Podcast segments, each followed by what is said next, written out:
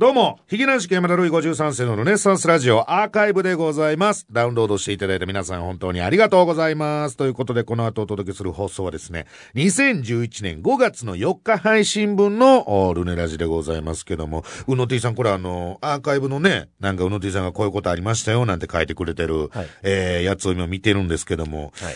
この辺の時期って結構あれですね、今思い返すと、うんまあ、第何時かはわかりませんが、はいルネラジ的にちょっと充実期に入ってますね、これね。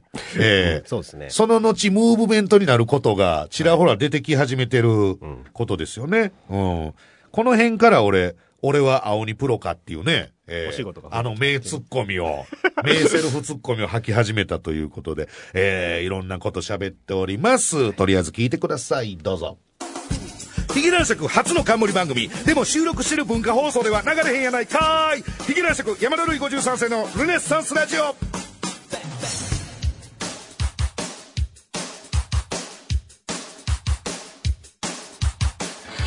どうも、ヒゲ男爵の山田るい53世です。ヒゲ男爵山田るい53世のルネッサンスラジオ、今週もよろしくお願いしますと。うだ、もうゴールデンウィークですか、世の中は。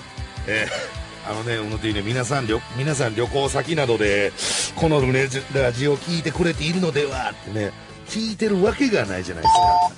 え？行楽先で、わざわざこんな、ゲスなね、ゲスなクズなラジオをね、耳に入れようと思う人がいるわけがないと思うねんけど、聞いてくれてんだろうね、みんなね。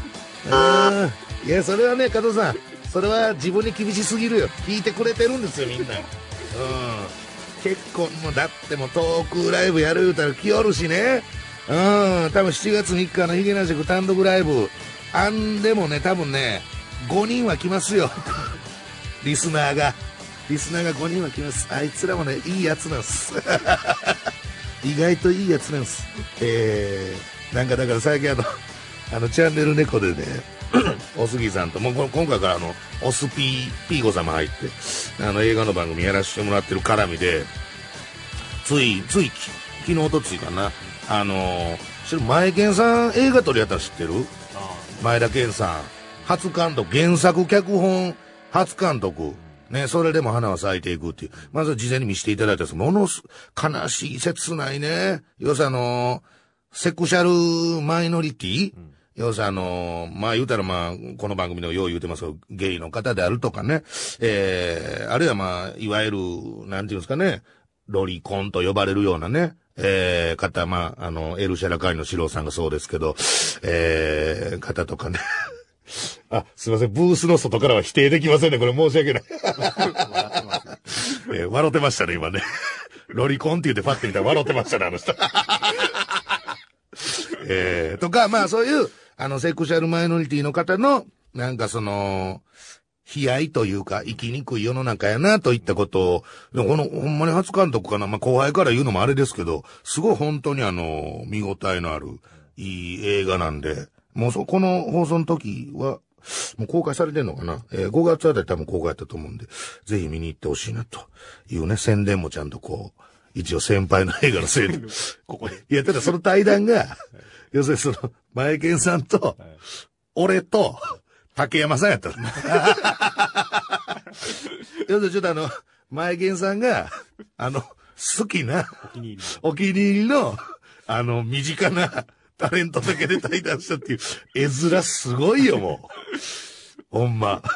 ほんま、全員ゲイみたいな感じやから。見た目だけだと。みんなもうほんまに。ええまあ、た、ただ竹山さんはもう出てはるという。竹山さんと、あのー俺とは前健さんなんかまた差があるからね。俺のことはいつでもやれると思ってるからな。竹山さんはほんまこう、ちょっと、ちょっと下から仰いでる感じで、永遠のスターみたいなね。永遠の憧れの人みたいな。俺はもうちょっと背中押したらすぐやれるみたいなもんです。尻軽やと思われてますから。えー、ということで、えー、今日はなんかあのーあれですね、また新コーナーをやっていくと、えー、いうことでございます。えー、だいたい30分間、えー、お楽しみに。我が輩は樋口くんより動物を愛しているし、後輩にも好かれています。ヒゲラシク山田るい53世のルネッサンスラジオ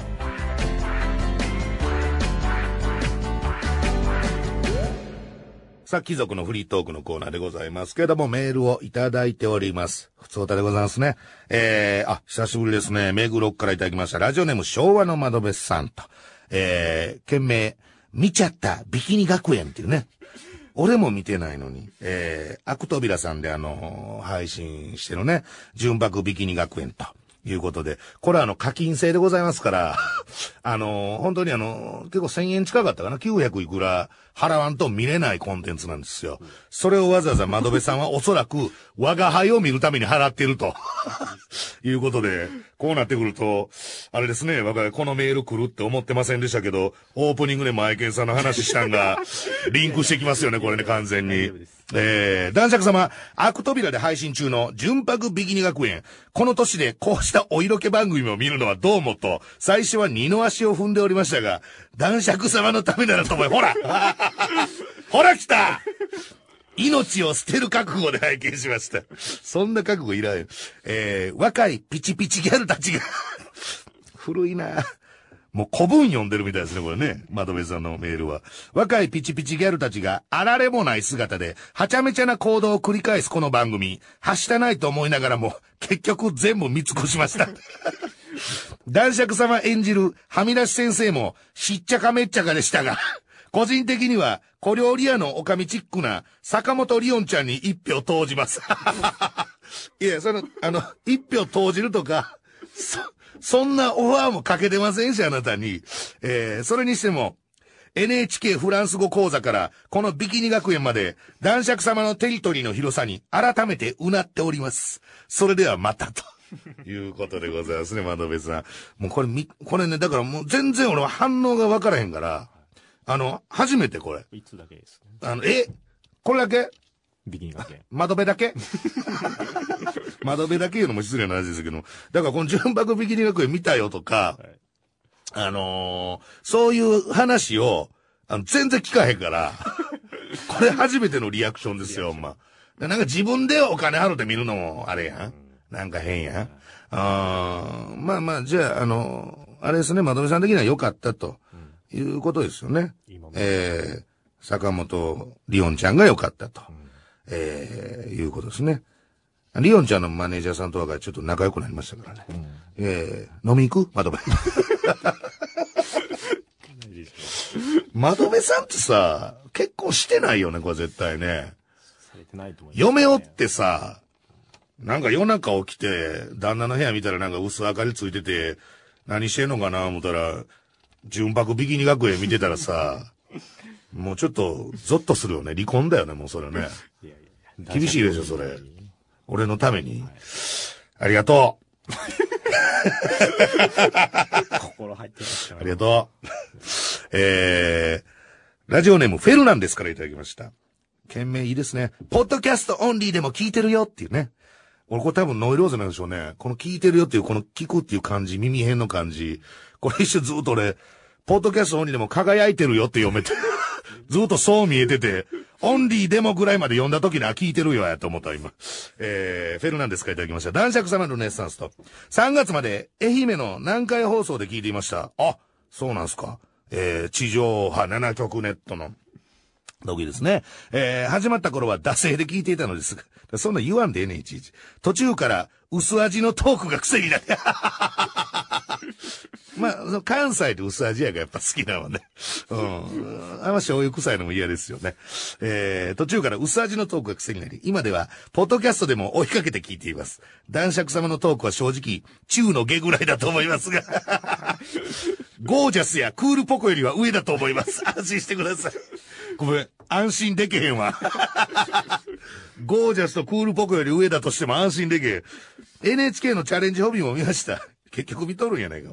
私は、えー第4回を見たのですが、番組中ずっとジャージ、途中の休憩の食事でも、グラスを合わせてルネッサンスをやるでもなく、ひたすら飯を食うなど、男爵スタイルを完全に放棄して、ただの肥満男になり下がり、お笑い芸人としての方向性が全く見えませんでした。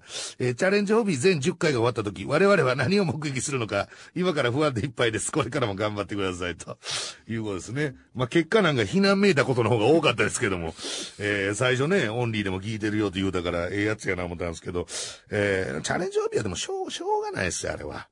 えーあの、やっぱりその NHK 教育さんというのもありますしね。まあ、あとやっぱりその、なんて言うんですかね。あのまあ、例えば男爵の格好しね、自転車に乗るわけにはいかないじゃないですか。えー、もちろんグラスも持てませんよ、それはね。えー、グラス持たへんで男爵の格好で自転車乗ったとしても、あの多分ね、苦情来ると思うんですよね。ああんな格好では危ないとか、あのシルクハットの抵抗が、あれでは頭を守れてないとか、まあ、ほん、ほんまにあの、リアルに、あの、多分、同行法的なもんとかね、そういうのもあると思うんで、ええー、ね、いいんです。あれは。あれはあれでいいんです。えー、フェルナンデスみたいなもんに言われるまでもなく、えー、ちゃんと考えてやってますから、我が輩も。えー、それやっぱ窓辺さんの最後のね、この、テ、テリトリーの広さに改めてという、NHK からアクトピラまでですよ。えー、フランス語講座からビキニまでですからね。なかなかできることじゃないということでね。まあまあまあいろんなお仕事させてもらってますけどもね。あのー、もうちょっとね、あのー、先週、やすちゃんを褒めすぎて、もう喋ることがございません。で、そんな中、あのー、ね、だからもうこのラジオのスタッフさんの悪い癖ですよね、もう。な、なにこれ味しめたの？これは。ま、前の、まおみちゃんとかの時に、味しめるぐらい盛り上がってたってこと？ひらめきました。ひらめいた？新コーナーがね、できたということで、先週の放送を受けて新コーナーができたという、えー、やすちゃんのコーナーっていう。えー、まあ一応ね、山田さんが今ベタ惚れ中のやすめぐみちゃんと、しかしスタッフは、スタッフはいまいちやすちゃんの魅力が分かっていません。わか、わかるでしょ？普通にテレビ見て出てるとこ見ても、普通に魅力はわかるでしょ？魅力があるからこそあんだけ出てあるんですよ。えー、鈍感ですよね。まあみちゃんの時もですけど、鈍感ですよね。そこでリスナーの皆さん、やすちゃんの魅力を教えてください。どこがいいのか、こんないいところがあるなど、送ってきてください。ということで。まああんまり気は進みませんけど、えー、新コーナー、やすちゃんのコーナーが。ええー、いいところ。いや、だからその、別にその、なん、靴下変えちゃうっていうのは、あんまりそこ立てられると、俺もちょっとあの、本意じゃないのよね。それ万が一、その、やちゃん聞かれた場合に、えー、だその本人の前で言うてるわけないから、うわ、靴下嗅いでくれるなんてとか言うてないから、その時はもちろん、いや、やめてやめてやめて恥ずかしいみたいな感じで、何すんねんもう、ほんまに、無神経やなとか言うて、終わってるけど、心の中で、ふーって思ってるだけやから。あの、ああんまりね、正直これ聞かれたくないんだよね。それは。大丈夫です。聞いてないですよ。なんかその、ね、ま、まおみちゃんのコーナー的なことで、やっしゃんのコーナーが始まるってこと、うん、だから、本当にあの、本当にいいとこ送ってきなよ。あの、目を、目と耳を凝らしてさ、済ましてさ、あの、本当にいい子なんでね。うん、ええー、まあ、そんなこんなであの、この前、あのね、うちのサンミュージックが、えー、今力を入れておるね。30分漫才ね。えー、まあ、結果、マネージャー陣からは、ヒゲ男爵のは30分漫談だって言われましたけど。あのー、や、それやってね、あの、帰るときに、まあ、こんなでも普通の人でも結構あると思うんだけど、まあ、樋口くんがやるとまたこれがオツなんだなっていう、あの、全部終わって、あよかったね、言うて帰るときに、あの、入り口出ようとしたら、入り口の、入り口がちょうど角のとこにあるね。こう部屋の直角のこの角のところに、あの入り口出口というかドアがあって、そのドアと直角になるその壁際に、あの、姿見というかね、あのカフェに当てる鏡があるんですけど、30分漫才でいるわ、よかったね、言うていろんな芸の話とかして集まって、よし、もう帰ろうか、言うて楽屋から出るときに、樋口くんが、い、いの一番戦闘機で帰ろうとしたんですけど、まさかの鏡の中に入ろうとするっていう、ファンタジーなハプニングが起こりまして。いや、だからもうあれ見たときね、まあ、そ、ようあるよ、そういううっかりってようあると思うね。うん。鏡の中に入っちゃうことってあるじゃん。もう。鏡の、あ、そっちの世界から来た方なのっていう時あるじゃん。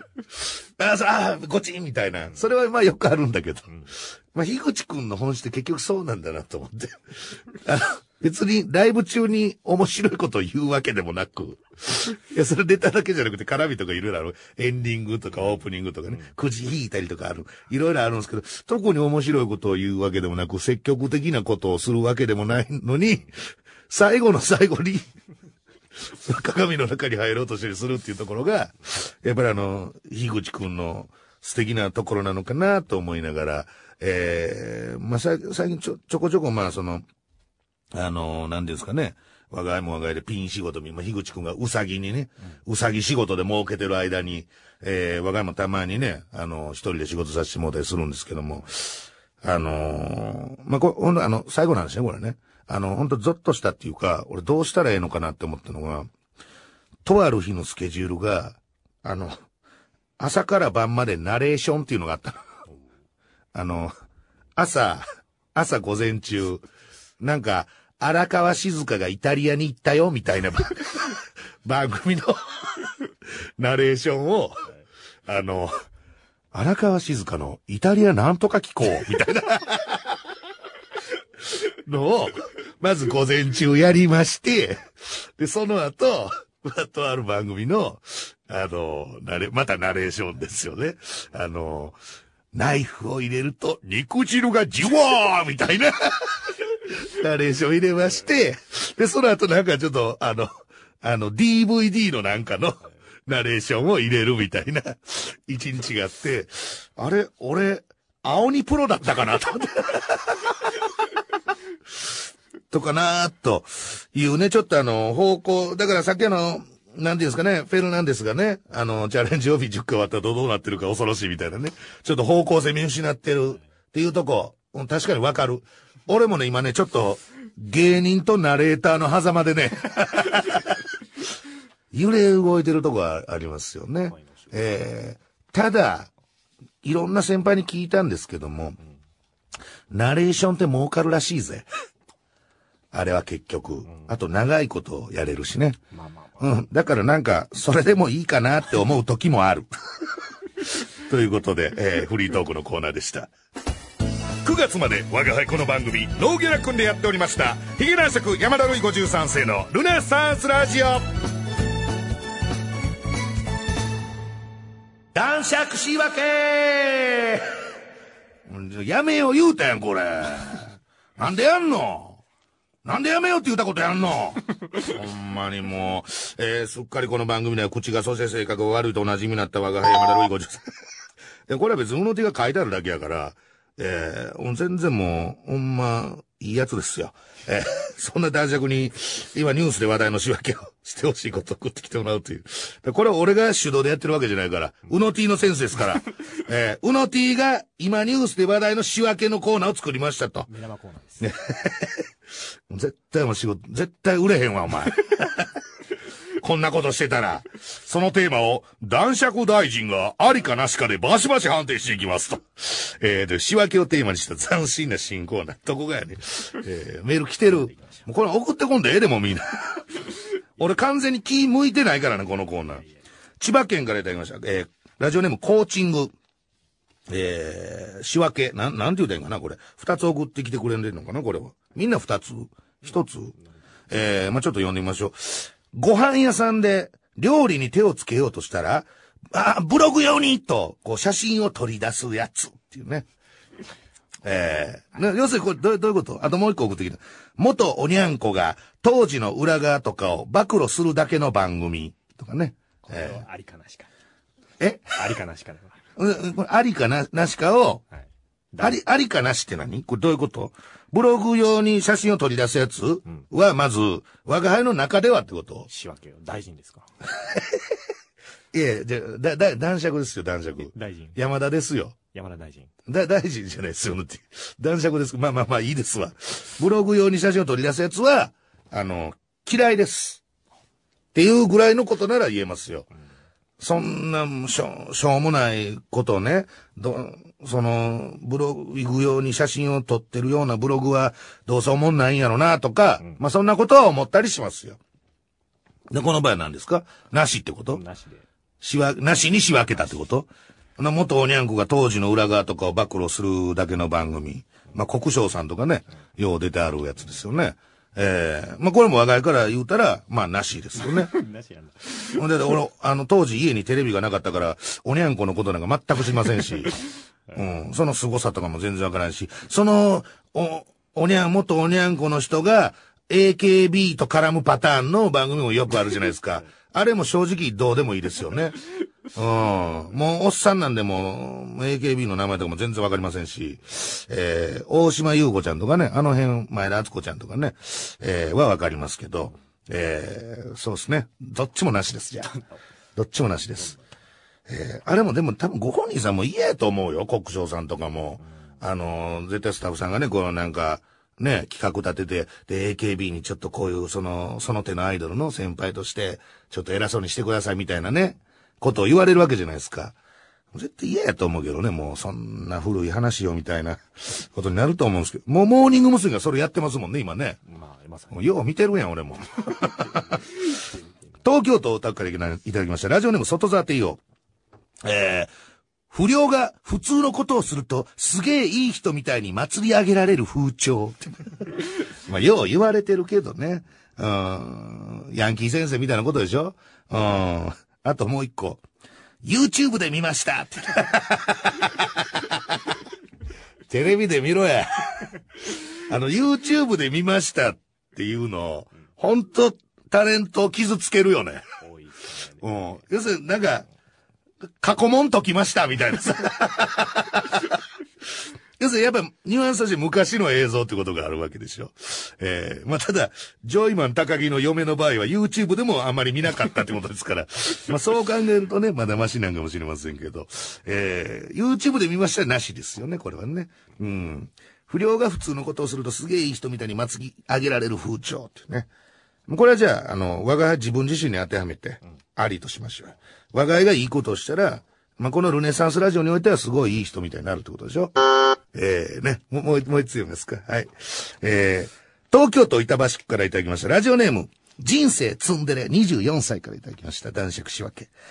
30歳を過ぎても、女子って何にでもつけていっちゃうババアっていうね。えー、声優ですよね、これはね。違います。違います。いや、だってさ、ずっと17やとか言うてるやつおるやん。えそれはね。いや、役としてっていうか、その、その精神性が嫌なんですよ、俺は。前から言うてますけど。もう一切加藤さんのを見ないで喋りますけど。やばいってか。え？いや、見えへん。俺から、俺から見えへんから分からへんけど、その精神性が嫌なんですよ。なんかもう30も過ぎてね、フリフリの服着たりとかね。いや、まあ別にええけど、なんかその幼児性というかね。いや、そんなことせんでも、立派な腕がありますよ、あなたにはっていう、才能がっていうね。なんかそういうことです。我がが言いたいのは。えーっと、なしです。30歳過ぎても。えー、あ、もう一つ行く。だからほらもう、だから嫌やね、もう、この、なんかさ、我が輩のなんかこの、考え方みたいなのをさ、こう、トロしていかなあかん感じがすごい嫌なんだよね。ファンタジーだから。俺ファンタジーだから。味芸人。ファンタジー芸人だから。何やねん、それ。ラジオネーム、ミミズぐちぐちから、えー、いただきました。えー、男爵仕分け。デリヘル城を読んだエピソードを、キャバ嬢とのエピソードに、中途半端に改変する芸人。えー、まあ、我が輩のことですよね。えー、これありです。あり。それは、あの、TPO というか KSY ケースですよ。えー、やっぱりその、生の、その、ライブ会場で前に女性がいたら、やっぱりそこに気を使う。若干気を使って、キャバ嬢にしてみる。でも、ね、このラジオを聞いてるリスナーはほんまに、あのーまあ、クズばっかりというか、社会不適合者ばっかりでしょうから、その場合はデリヘル症で OK って。終わりです。ええいや、なんか、なんかほら、いや、そんなこと言わないでくださいよとか、言ってくんないとさ、俺、言いっぱなしになっちゃうから、ー。もう大丈夫です。そ、そのシーソーゲーム楽しもうよ大丈夫です。何それ、俺しか乗ってないよ、これ。え、大丈夫？次のコーナーも行く？えー続いてのコーナーは、ポスト、かげろうはこれだあこれはいいやつですよね。えー昨年末突然の小説大賞受賞から大ヒットした水島ヒロのかげろう。そんなかげろうに続くような芸能人がこんな本を書いたらバカ売れするんじゃないかというのを考えてもらおうというコーナーでございますと。えーまあ、唯一我が家がね、そうなんです、乗り気な。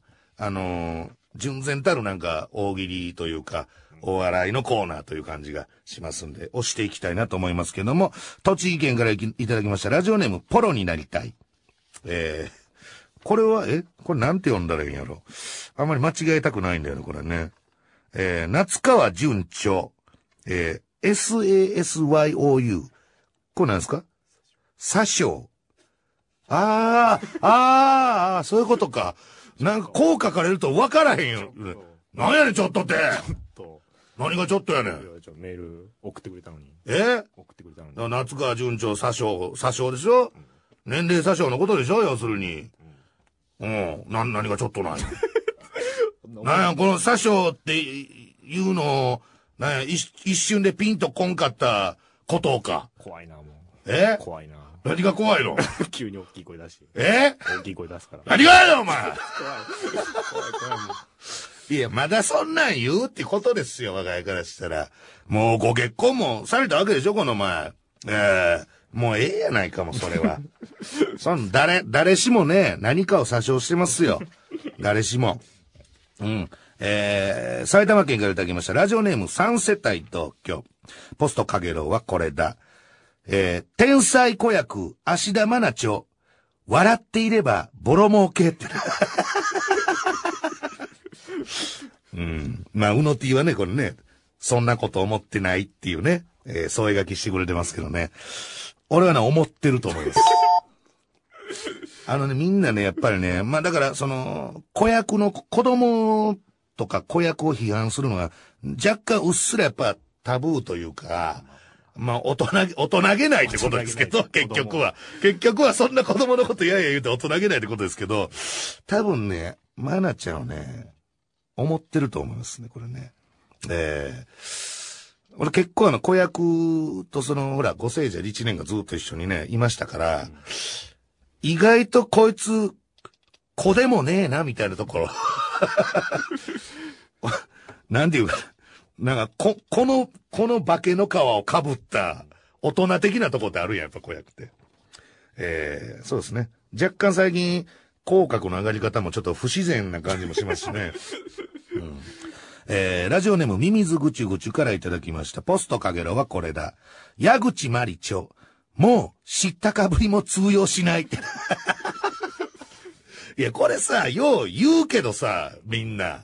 よなんかね、いろんなところに噛んでくるってことでしょいろんなその、なんや、ワンピースのこと言うたり、ねえ、なんや、何？サッカー。サッカー言うたり、いいじゃん。タレントとして尊敬できるよ、そういうところは。何でもだから、一夜漬けで勉強してんだよ、何でも。一夜漬け。いや、だってその、しそんだけ全部さ、天然でやってたってことは絶対ないわけやから。うん。東京都からいただきました。ラジオネームケンタウルス。あれ、これ話題ですね。山田るい53世作。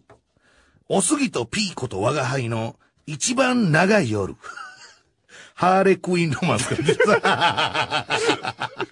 あれね、あの、べ別コーナーってね。ちょっとちっちゃめの冊子みたいな、ぎっしり入ってるあそこでしょハーレクインコーナーのやつでしょその隣大体フランス商品コーナーなんですけども、えー一番長い夜もクソも。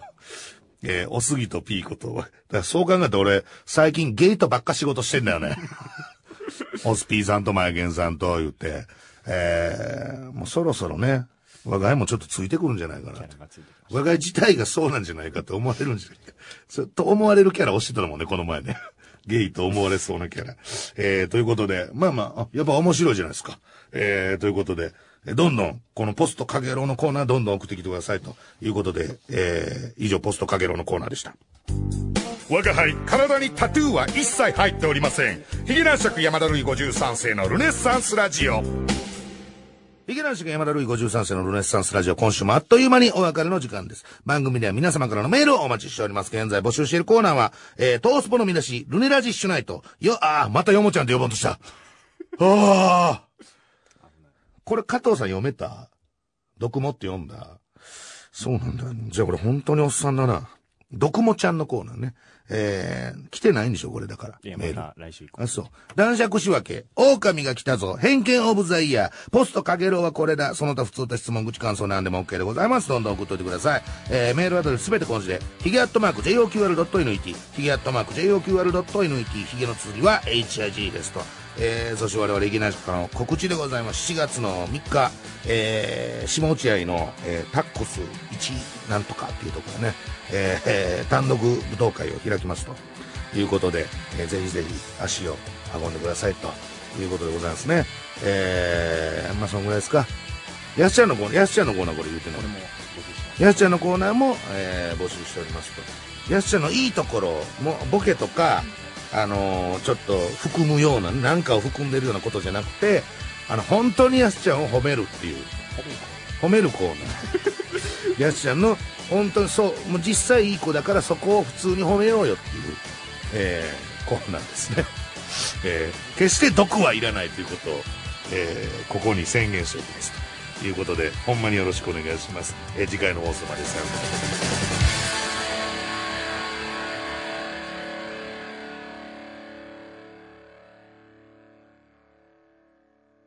呼んだ？呼んだら呼んでどうも、エルシャラカーニ山本史郎です。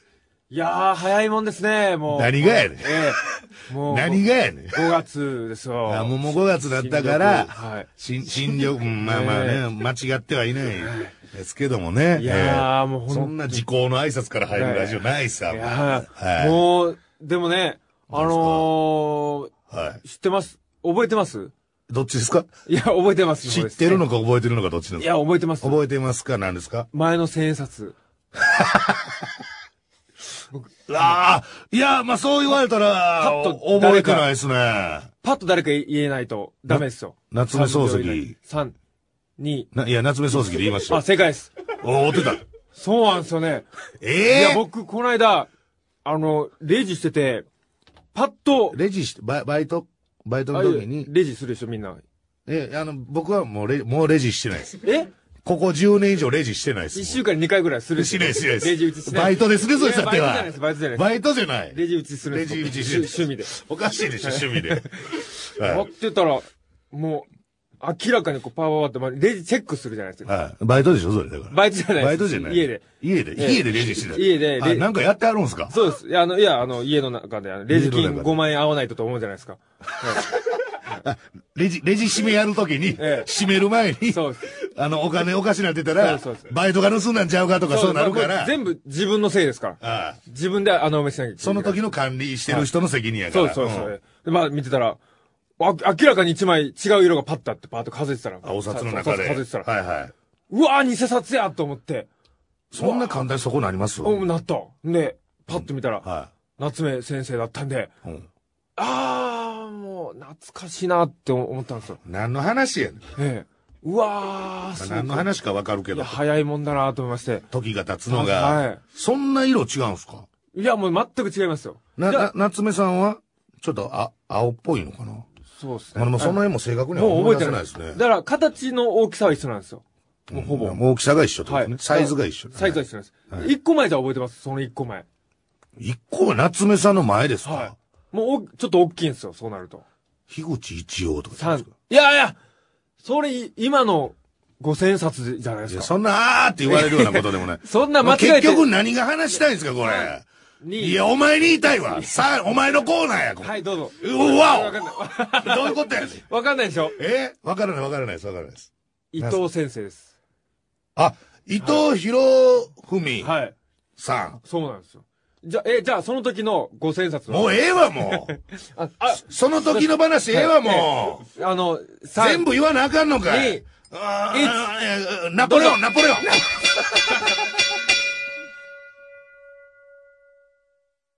さあ、というわけで聞いていただいたのが2011年5月の4日配信分のおルネラジでございましたけども、ここからはこの方にもお付き合いいただきます。どうも、エルシャラカーニ山本史郎です。よろしくお願いします。よろしくお願いしますえーね、四郎さんのコーナーっていうのももうもちろんこの時にあるんですけども、はいこれ何ですか？前の千円札覚えてますか？という話をね、覚え、覚え、逆に覚えてますこの話を。覚えてません、千円札。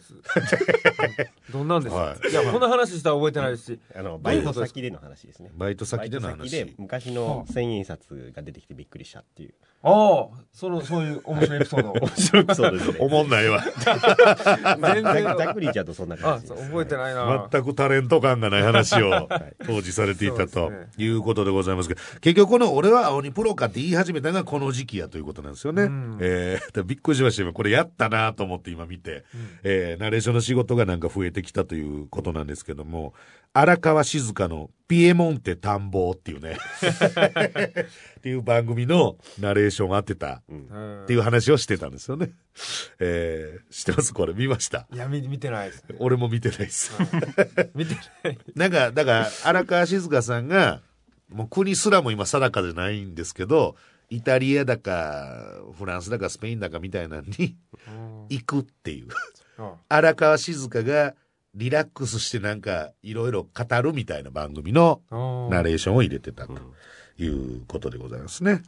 えーまあ、この頃荒川静香さんってあの 金メダル取って何年か経ってるぐらいも5年ぐらいいつ取ったんでしたっけ？もう、う覚えてないいつ取ったんでしたっけ？金メダル6 7年ぐらいですね。あ、もうそんな経つ？そんなに経つ？確か。ヒゲ男子こと一緒やんじゃああ。立ってる、かへてる時期的には。同うん。時期、一発屋的なね。あれとしてはルネッサンスとええ。ええー、やばい。ー、イナバウアイナバウアーね。ーねイナバウアー。今の僕は思い出せたんですよ。あ出した。思い出せたんですけど、四郎さんのえーっとでそっちの道に巻き込まれたんですよ。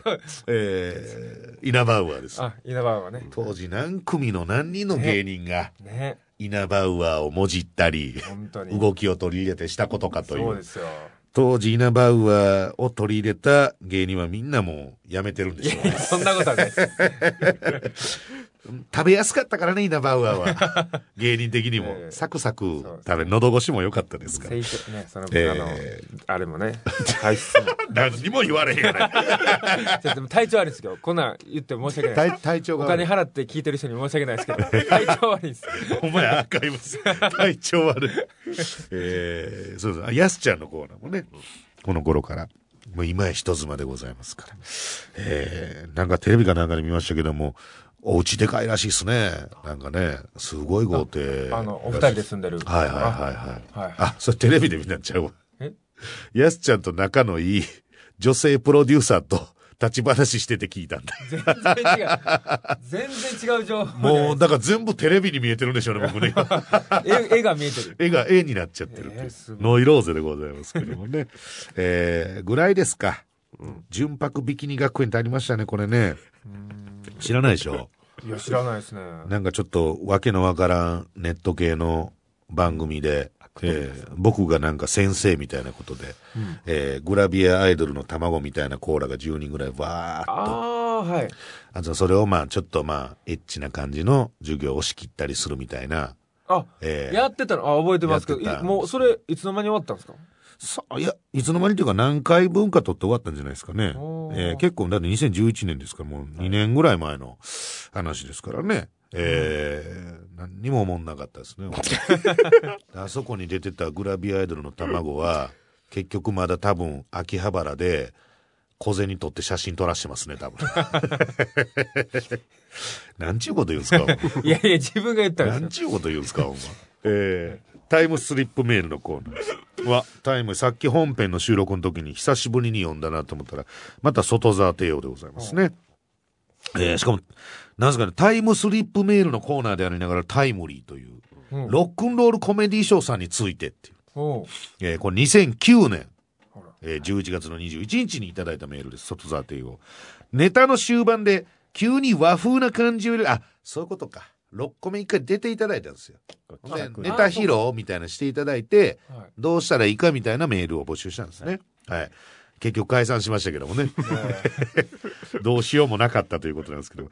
ネタの終盤で急に和風な感じを入れたら面白いと思います。現在の完全にキャラに頼り切った状況ならば、あ、この人たちキャラだけじゃないんだ。このアメリカンスタイルは振りだったんだと思わせて大爆笑につながると思います。とネタね。やってもらって、うん。ここにこんなこと入れたらいいんじゃないですかっていうのを披露して、でエンディングでやってもらったんです。ああアイデアをねえーっていう企画だったん結ですけど局ダメでしたね、6個目はね。はいもう僕は本当こいつらと出会った時からもうずーっと言ってたんですよ。うんえー長州力さんもね、やっぱりこの、なんていうんですかね、アマレス上がりのプロレスラーの方が素晴らしいみたいなことをおっしゃってるんですよ、やっぱり。